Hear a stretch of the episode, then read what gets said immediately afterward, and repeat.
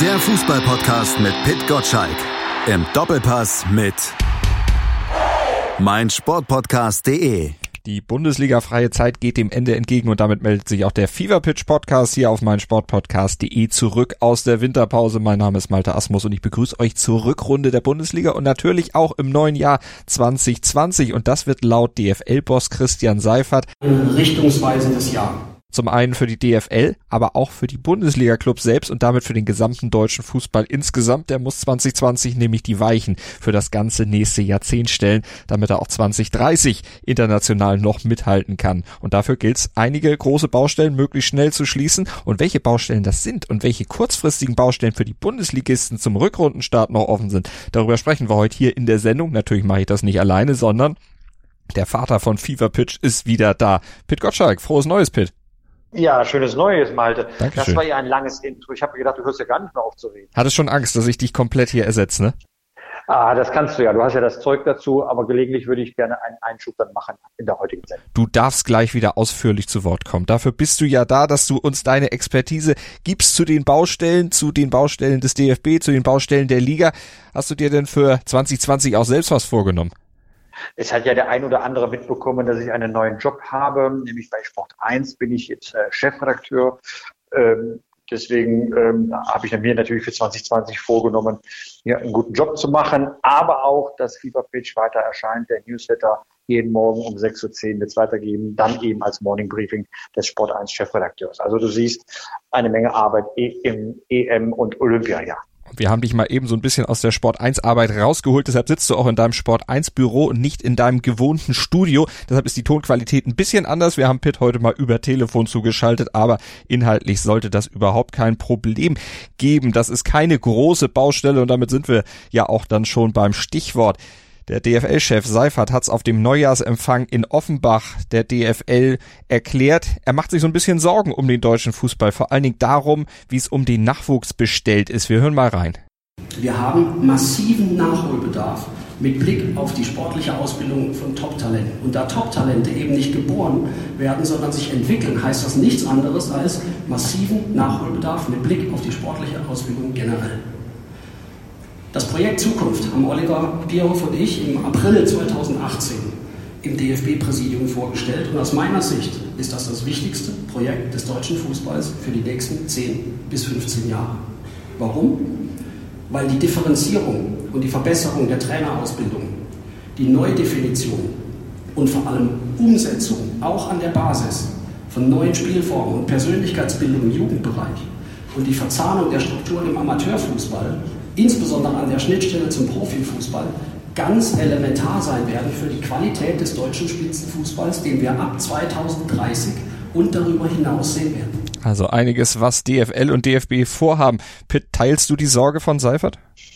Ja, erstmal hat er mich natürlich total überrascht. Er hat mich deswegen überrascht, weil er eigentlich ein viel kurzfristigeres äh, Thema hat, nämlich die Vergabe der Rechte der Fußball-Bundesliga im ersten Halbjahr und dann anschließend in der zweiten Jahreshälfte die Verteilung der TV-Gelder an die äh, Bundesliga-Clubs. Da muss es ja einen Schlüssel geben, wer wie viel nach welchen Kriterien bekommt. Und ich hatte eigentlich damit gerechnet, dass er da schon beginnt, entsprechende Erwartungen äh, zu managen. Das heißt, die Erwartung, wie viel Geld grundsätzlich reinkommt, äh, runterzuschrauben und dann zu appellieren, äh, so mal ergebnisoffen in die Verhandlungen zu gehen, äh, wie groß jedes Kuchenstück von diesem TV-Geld äh, sein wird.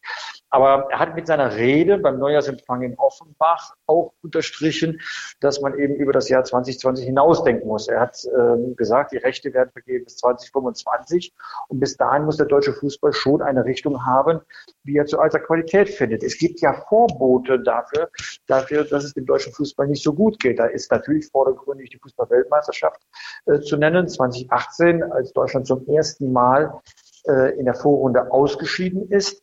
Aber er erwähnte auch den Europapokal, äh, die deutschen Clubs. Es ist keine Selbstverständlichkeit mehr, dass ein deutscher Verein äh, ins Halbfinale der Champions League äh, vordringt äh, oder sogar ins Viertelfinale ist manchmal äh, wirklich eine, eine schwierige Aufgabe. Und äh, diese Regelmäßigkeit als eine Liga, die ja nun die zweitgrößte Fußballliga der Welt ist, äh, sollte eigentlich äh, doch irgendwie zu schaffen sein. Und da macht er sich Sorgen. Und dann guckt er auf die Ursachen und dann ist er sehr schnell bei der Nachwuchsarbeit, ist er sehr schnell bei der Trainerausbildung und auch äh, bei einem Thema, dass sich der deutsche Fußball zu oft von Randthemen ablenken lässt. Also wirklich, äh, als wirklich darauf zu gucken, was auf dem äh, Rasen passiert. Also unterm Strich, Christian Seifert ist als Mahner aufgetreten und seine Gedankengänge konnte ich äh, sehr gut nachvollziehen. Äh, nicht jeder im Saal und alle Bundesligisten und Zweitligisten waren ja vertreten, äh, wollten das äh, aber gerne hören, was er als Mahnung dann in die Runde geworfen hat. Da hat er eben angemahnt, dass sich in der Nachwuchsförderung, aber auch in der Trainerausbildung und generell im gesamten Unterbau was tun muss, damit eben die Weichen für 2030 gestellt werden. Da hat er auch den DFB mit in die Pflicht genommen, auch gesagt, das kann nur im Zusammenspiel zwischen DFL und DFB gehen. Glaubst du, das klappt so reibungslos, dieses Zusammenspiel?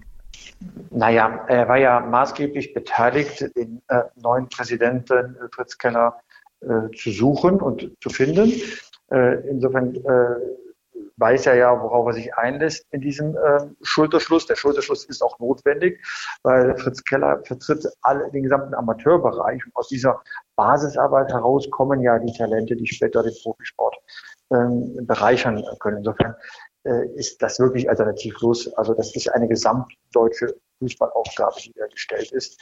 Ähm, überraschend ist eher, dass ausgerechnet der Vertreter des Profibereichs, der Geschäftsführer Sprecher des Präsidiums, äh, sich dafür zuständig fühlt, äh, auch daran zu erinnern, dass mehr auf dem Spiel steht als nur die nächste Saison.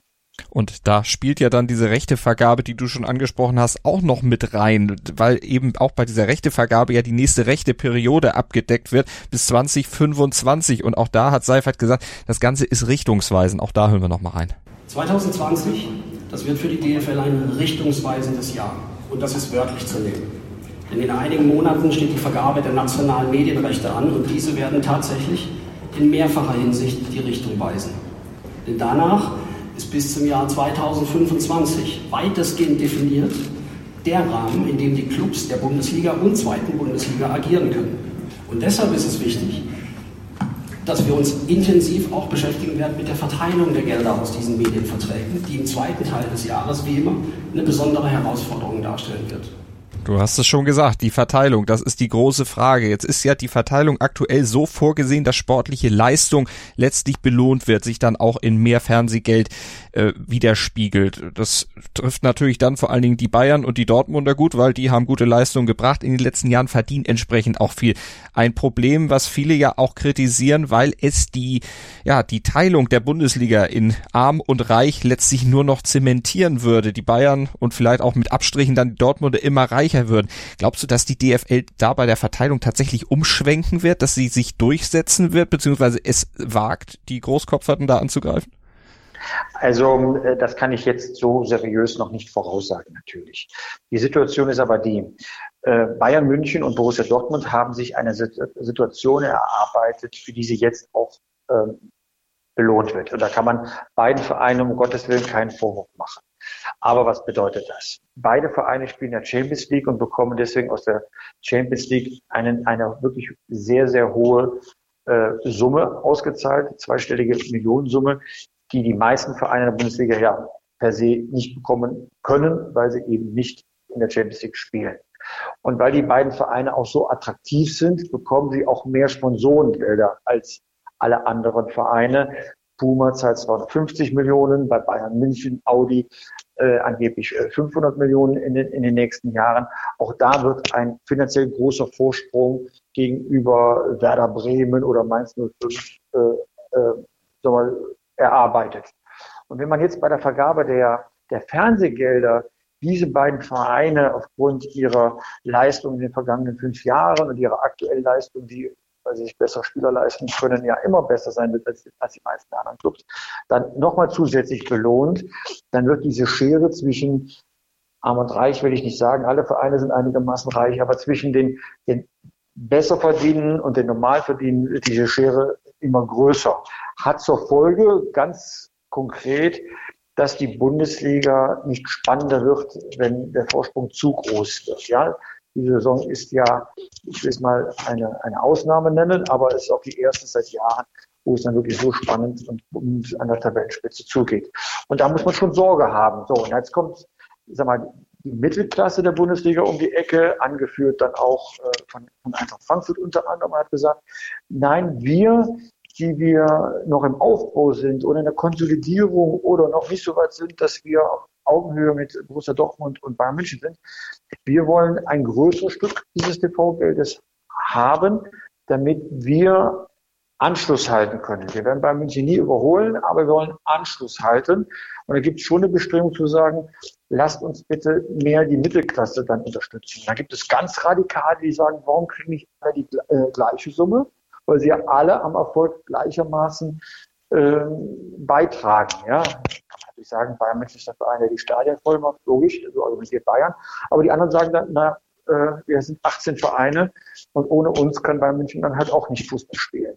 So, äh, und dann gibt es noch eine radikalere Möglichkeit, dass man sagt, warum macht man nicht das amerikanische System, wo die Mannschaften, die schlecht abgeschnitten haben, überproportional profitieren, damit sie nach oben hin äh, aufholen und sogar überholen können. Ne?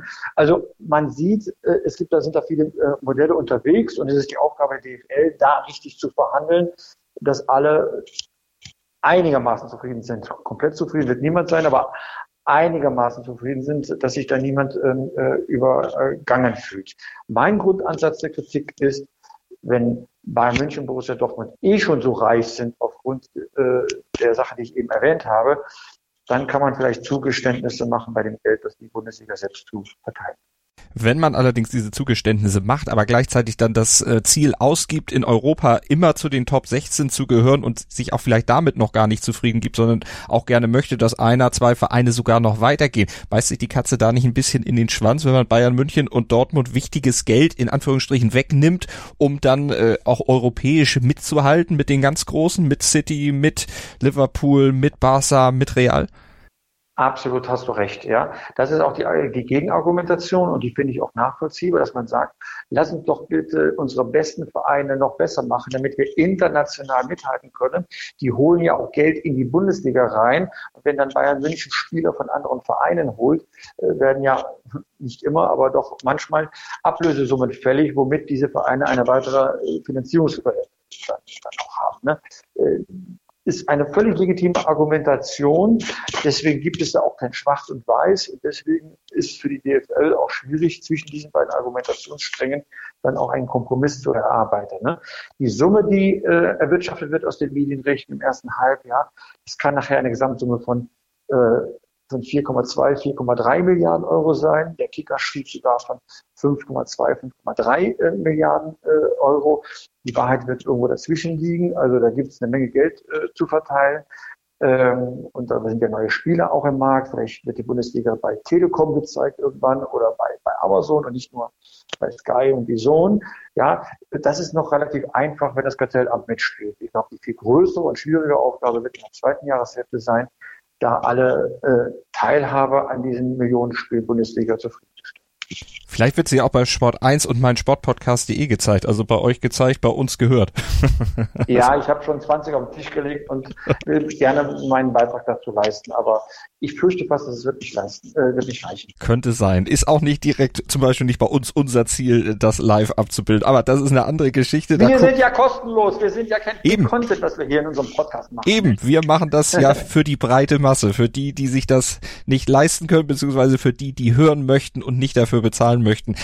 Und die Ahnung vom Fußball haben und die Ahnung vom Fußball Selbstverständlich. Apropos Ahnung Fußball, was hast du dir denn fürs Tippspiel vorgenommen? So, ich habe äh, ich hab jetzt gerade den, äh, den 18. Spieltag getippt, ja. Und ähm, ich, ich liege ja inzwischen ganz gut. Ich liege ja schon äh, unter den äh, Top-Tippern bei Kicktip und ähm, habe mich jetzt getraut, doch ein paar mutige Ergebnisse dann, dann da reinzusetzen. Aber ich weiß gar nicht, ob ich die verraten soll. Äh, ich kann ja nur empfehlen, äh, mal auf den Newsletter zu gehen und dort habe ich den Link eingebaut, wo man mittippen kann. Es gibt ja was zu gewinnen am Ende der Saison, Pokalkarten für Berlin. Fever Pitch Newsletter, wenn ihr ihn noch nicht abonniert habt, newsletter.pitgottschalk.de und dann flattert er morgens werktags um 6.10 Uhr in euer E-Mail-Postfach. Ja, und damit sind wir im Grunde auch dann schon bei der ersten Bundesliga beim Rückrundenstart und der ist gleich Thema hier bei uns im Fever Pitch Podcast auf meinsportpodcast.de. Schatz, ich bin neu verliebt. Was? drüben. Das ist er. Aber das ist ein Auto. Ja, eben. Mit ihm habe ich alles richtig gemacht. Wunschauto einfach kaufen, verkaufen oder leasen. Bei Autoscout24. Alles richtig gemacht. Willkommen bei meinsportpodcast.de. Wir sind Podcast. Wir bieten euch die größte Auswahl an Sportpodcasts, die der deutschsprachige Raum so zu bieten hat. Über 20 Sportarten. Mehr als 45 Podcast-Serien. Über 9000 veröffentlichte Podcasts. Und über 5 Millionen Podcast-Downloads. Allein im Jahr 2018. Wir sind Podcast. Wir sind meinsportpodcast.de. Daily Down Under. Das Chip and Charge Special mit Andreas Thies und Philipp Jobert. Abonniere jetzt Chip and Charge. Ab dem 20. Januar täglich als Podcast. Alles rund um die Australian Open und täglich die Möglichkeit, eine aktuelle Ausgabe des Tennismagazins zu gewinnen. Chip and Charge. Daily Down Under. Die Australian Open auf meinsportpodcast.de. Schalke 04 gegen Borussia Mönchengladbach. Das wird das Eröffnungsspiel dann am Freitagabend sein. Pitt, wer steht denn bei Schalke im Tor? Ja, muss ja Schubert äh, ins Tor, ne? Und genau. ähm, ich glaube, der Junge wird auch eine gute Performance hinlegen. Also äh, er hat es ja schon äh, zum Ende der Hinrunde gezeigt, dass er es drauf hat. Äh, ähm, Alexander Nübel hat die Kapitänsbinde verloren, ist natürlich nicht äh, wohl gelitten unter dem Schalker Anhang, weil man sich schon erhofft hat, dass er dann bleibt, aber er wechselt eben zu Bayern München. Das ist ja ähm, äh, ehrlich gesagt schon Tradition äh, bei Schalke, dass die guten äh, jungen äh, Spieler den Verein irgendwann äh, verlassen. Aber das tut in dem Fall besonders weh, weil er eben Kapitän war. Und jetzt hat Schubert die Chance, äh, sich zur Nummer eins aufzuschwingen, muss die Nerven behalten. Das können hat er eh. Da gucken wir doch mal, wie das sich dann äh, dann gestalten wird, ob Schubert dann auch nach der Rotsperre von Nübel weiter drin stehen darf in diesem Kasten oder ob Nübel dann doch noch mal eine Chance kriegt. Aber Schalke ein gutes Stichwort, die haben sich jetzt ja auch verstärkt. Jean-Claire Todibo verstärkt die Abwehr, ein junges Talent von Barca ausgeliehen. Ist das eine Bereicherung für Schalke? Wie schnell glaubst du, kann so ein junger Mann dann einschlagen bei Schalke? Ich muss ganz ehrlich sein, ich habe ihn jetzt spielerisch nicht vor Augen, um das äh, einschätzen zu können. Aber ich glaube, ähm, eine ausgedünnte Abwehr, wie sie Schalke momentan hat, äh, mit dem Verletzungspech, kann jede Verstärkung äh, gebrauchen. Der Junge wird aus Barcelona schon etwas mitnehmen. Ob er dann den Belastungen standhält, die die Bundesliga so mitbringt, das muss man sehen. Aber dass man überhaupt die Chance hat, einen so Spieler von einem so namhaften, prominenten Verein zu bekommen, das ist wirklich, äh, wirklich hoch anzurechnen, was Sportvorstand Jochen Schneider da geleistet hat. Also ich bin ganz gespannt, kann mir aber noch kein Urteil bilden. Es ist so wie äh, beim BVB mit Halland, äh, der plötzlich dann da ist und an dem werden so hohe Erwartungen geknüpft, dass man schnell vergessen kann, dass er erst 19 Jahre alt ist. Und so ist das auch jetzt bei dem Verteidiger, den Schalke geholt hat. Der Junge ist noch Teenager. Das heißt, man sollte jetzt vorsichtig sein und nicht von ihm Wunderdinge erwarten. Das ist jetzt äh, jemand, der muss sich auch einmal einfügen, muss sagen wir, das Gefüge einer Mannschaft, wo er vielleicht sogar mehr Einsätze bekommt als Barcelona, äh, kennenlernen. Ähm, also das sind alles Wunderkinder, aber die können noch nicht sofort Leistungsträger sein. Aber es ist auf jeden Fall ein Zeichen von Schalke, dass man auf dem Transfermarkt wieder ja auch ein bisschen mit Perspektive letztlich rangeht, ein bisschen mehr guckt. Und es war ja was, was in den letzten Jahren dann doch immer kritisiert wurde vom Anhang, von den Experten, dass auf Schalke so transfertechnisch nicht so sonderlich viel Weitblick an den Tag gelegt wird. Ja, dann würde ich es mal widersprechen, wenn man sich die Schalke Mannschaft anguckt. Da sind schon ziemlich viele Transfers dabei. Ähm, die noch von Christian Heidel angeleitet worden sind. Er ist damals kritisiert worden, weil die nicht sofort eingeschlagen haben. Aber ehrlich gesagt, das passiert bei jedem Verein, dass erstens die Spieler nicht sofort einschlagen, zweitens ähm, dann vielleicht auch ein Flop sind. Ne? Marc Uth hat Schalke verlassen müssen, da habe ich mir auch äh, mehr erhofft. Aber Mascarell ist jetzt Kapitän, neuer Kapitän von Schalke 04, den hat Arne auch geholt. Und nach einer sehr schlechten ersten Saison ist er ja offenbar zur Verfügungsfigur da aufgestiegen und wirklich eine gute Stütze im Mittelfeld. Also daran kann man sehen, dass äh, äh auch, auch Beispiel Harit, ja, dass der Heidel schon viele Dinge in die richtige Richtung gelenkt hat. Er hat es halt nicht äh, selbst dann auch ernten dürfen, was er gesät hat. Äh, das passiert eben mal. Das hat auch andere Gründe. Aber äh, das Grundgerüst dieser Mannschaft äh, trägt auch die Handschrift äh, von Heidel. Die verblasst zwar etwas, und äh, weil halt äh, Jochen Schneider äh, seinen Namen drüber gesetzt hat. Aber äh, ich möchte es einfach auch nur an der Stelle auch nicht äh, vergessen, wenn man den Kader jetzt bewertet. Also man darf auch nicht zu früh dann bewerten, sondern man muss manchen äh, Talenten dann auch die Möglichkeit geben, sich zu entwickeln. Trifft das auch auf Bayern München zu, wo ja auch Hasan Salihamidzic für seine Transferpolitik kritisiert wurde, obwohl da ja auch ein paar ja, aufstrebende junge Talente geholt wurden, die allerdings natürlich dann auch noch nicht sofort einschlagen und vom Namen her erstmal nicht Bayern-like sind, aber die sich vielleicht dann auch in den Jahren entwickeln können? Also in der Spitzenleistung ist Bayern München äh, gut besetzt. Da hat er auch einen guten Job gemacht und Davis äh, hat sich ja auch, auch prächtig entwickelt und ich will nicht sagen, dass er Stammspieler ist, aber doch eine, eine gute Größe. Ähm, der Fehler, den er gemacht hat, ist durch das Verletzungspech in der Abwehr, ne, Süle äh, nicht vergessen, Hernandez nicht vergessen, ja, hätte er jetzt noch mal reagieren müssen. Man hat ja ambitionierte Ziele in der Champions League. Und ich glaube nicht, wenn dann so zwei Recken in der Abwehr äh, ausscheiden, dass man äh, alleine auf Jerome Boateng bauen kann. Der hat mir zu viele Schwächen gezeigt in der Hinrunde, wo er einfach ungelenkt ist und langsam geworden ist.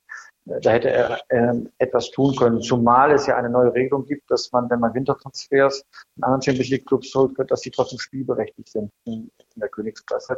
Ähm, da hätte er den Kader sowohl breiter äh, aufstellen müssen für die Rückrunde, ähm, als auch, sag mal, für den defensiven Bereich und den offensiven Bereich noch jemand holen müssen. Vielleicht passiert ja auch noch etwas. Ich äh, habe ja das Gefühl, dass Emre Can noch in äh, München aufschlägt.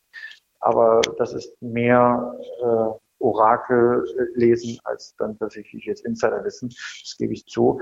Aber er würde perfekt reinpassen in die Mannschaft, weil er im defensiven Bereich sehr flexibel äh, einsetzbar ist und bei Juventus Turin wirklich glücklich ist. Und auf jeden Fall hat Hansi Flick ja gesagt, es müsste eigentlich noch was passieren. Der hat sich sehr offensiv dann auch medial geäußert, davon von Salihamidzic einen Rüssel, äh, Rüffel gekriegt, weil dem das nicht so ganz passte, dass Flick über die Medien gegangen ist. Ist das eine neue Art von Flick, der ja sonst immer sehr zurückhaltend war oder auch als zurückhaltend galt und dem immer gesagt, über den immer gesagt wurde, ja, er hält sich im Hintergrund und macht das, was die Führung will. Begehrt er jetzt langsam auf? Naja, also er war Co-Trainer, da hältst du sowieso die Klappe. Dann war er Interimstrainer, dann äh, fühlst du erstmal nur eine Lücke, die äh, aufgrund einer Personalentscheidung entstanden ist. Aber jetzt als Cheftrainer hat er eine ganz klare Aufgabe gestellt bekommen, nämlich äh, um die Meisterschaft mitzuspielen und möglichst weit in die Champions League zu kommen. Also jetzt steht er unter Druck.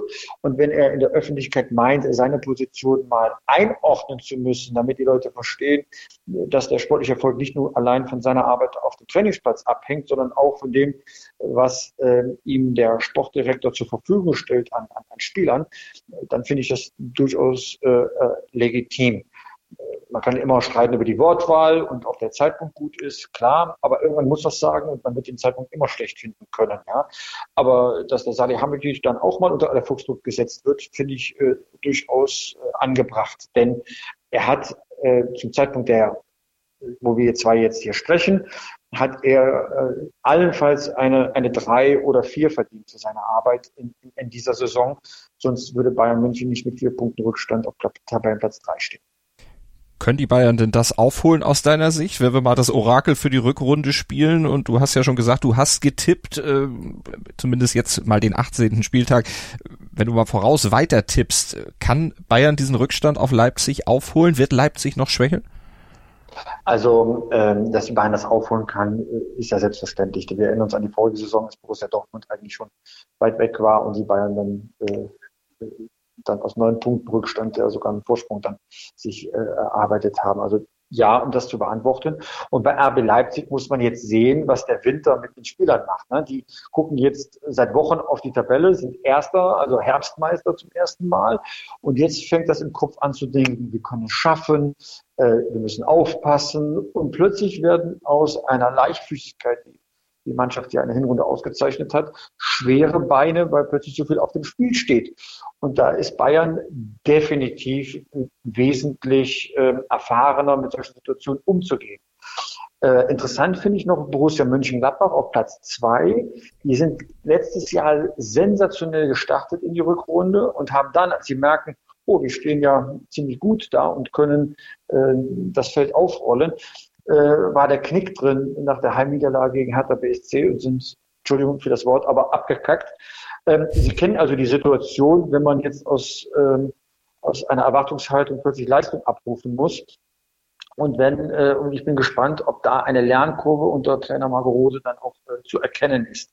Spannend ist es allemal da oben und ich hoffe, dass die beiden Mannschaften, die jetzt Erster und Zweiter sind, die Nerven behalten und noch das Rennen wirklich spannend macht. Weil danach kommt schon Bayern München, danach kommt zum äh, Borussia Dortmund, Schalke 04 will da, äh, wenn sie einigermaßen ihre Form konservieren können, äh, mitreden. Und fünf Mannschaften, die oben so namhaft um die Meisterschaft spielen, das hat es lange, lange nicht gegeben. Und deswegen freue ich mich so unglaublich auf diese Rekord.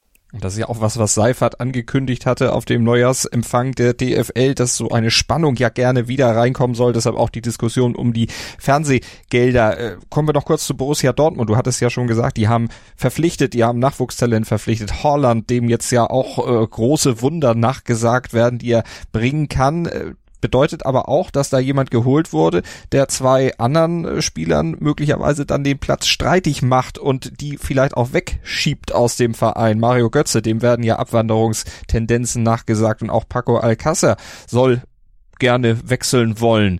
Wie siehst du das vor der Rückrunde? Kann das ein Brandherd werden, den Lucien Favre da zu bearbeiten hat, dem er vielleicht dann nicht gewachsen ist, den er vielleicht nicht austreten kann? Also ähm, über die Qualitäten von Favre haben wir ja häufig genug gesprochen und dass er in der, in der Kommunikation erhebliche Probleme hat, äh, auch wir, emotional die Mannschaft zu erreichen. Das ist ja jetzt hinlänglich äh, bekannt. Für mich wird jetzt spannend sein, wie schnell kann Holland tatsächlich äh, Fuß fassen. Ja, bitte nicht vergessen, 19 Jahre, der Mann ist noch nicht äh, auf dem Niveau wie Mappé, weil die österreichische Liga, wo bisher getroffen hat, dann noch, noch mal eine andere Qualität in der Abwehr aufzubieten hat. Deswegen ähm, glaube ich, dass Götze ähm, ähm, gute Chancen hat, in der Rückrunde mehr Einsätze zu bekommen als in der Hinrunde. Alcacer muss man damit rechnen, dass er vielleicht in diesem Winter nach Spanien äh, zurückkehrt. Ja, da laufen noch die Gespräche. Man hat bis Ende des Monats Zeit. Da ist das letzte Wort noch nicht gesprochen. Einer von beiden wird mit Sicherheit äh, den, den, den Verein verlassen. Ähm, also würde mich zumindest nicht äh, überraschen. Am Ende der Saison äh, wird Götze definitiv gehen.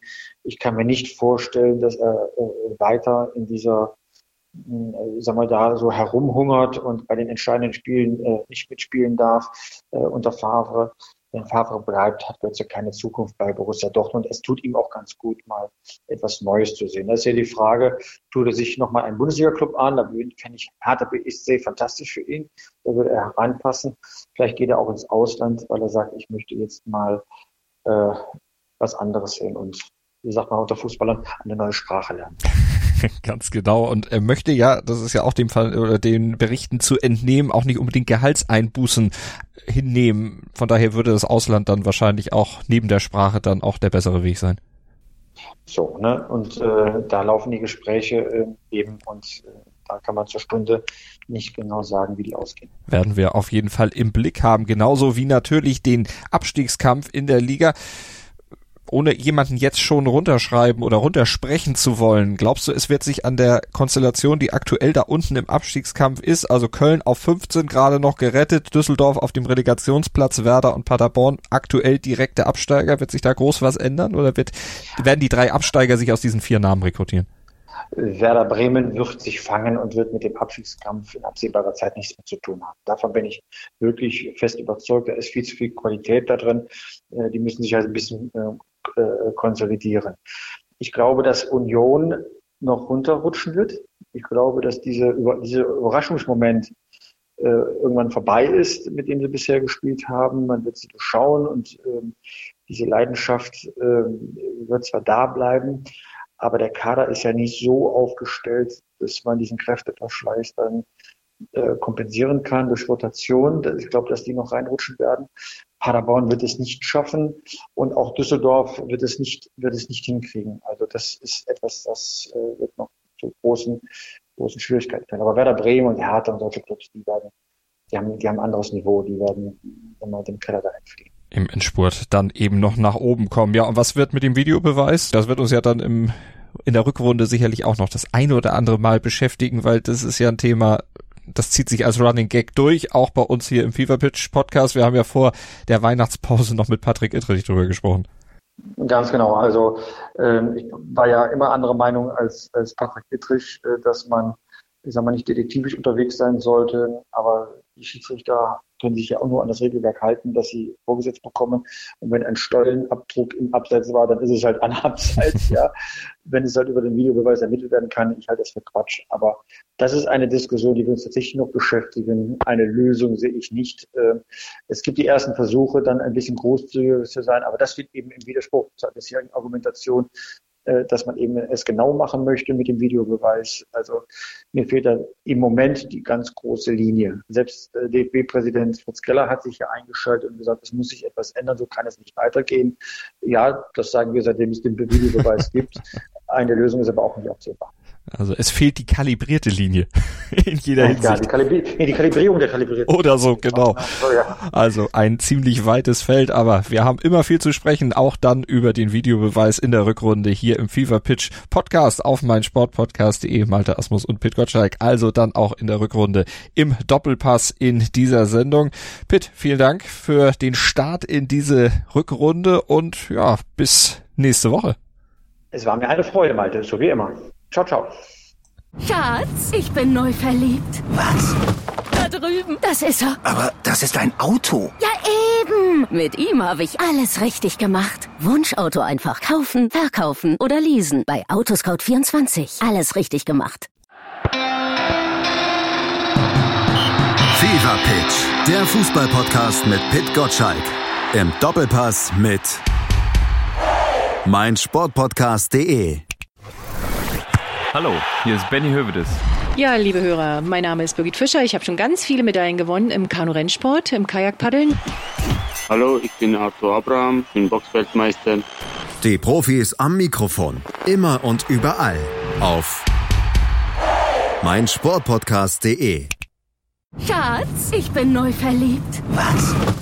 Drüben. Das ist er. Aber das ist ein Auto. Ja, eben. Mit ihm habe ich alles richtig gemacht. Wunschauto einfach kaufen, verkaufen oder leasen. Bei Autoscout24. Alles richtig gemacht.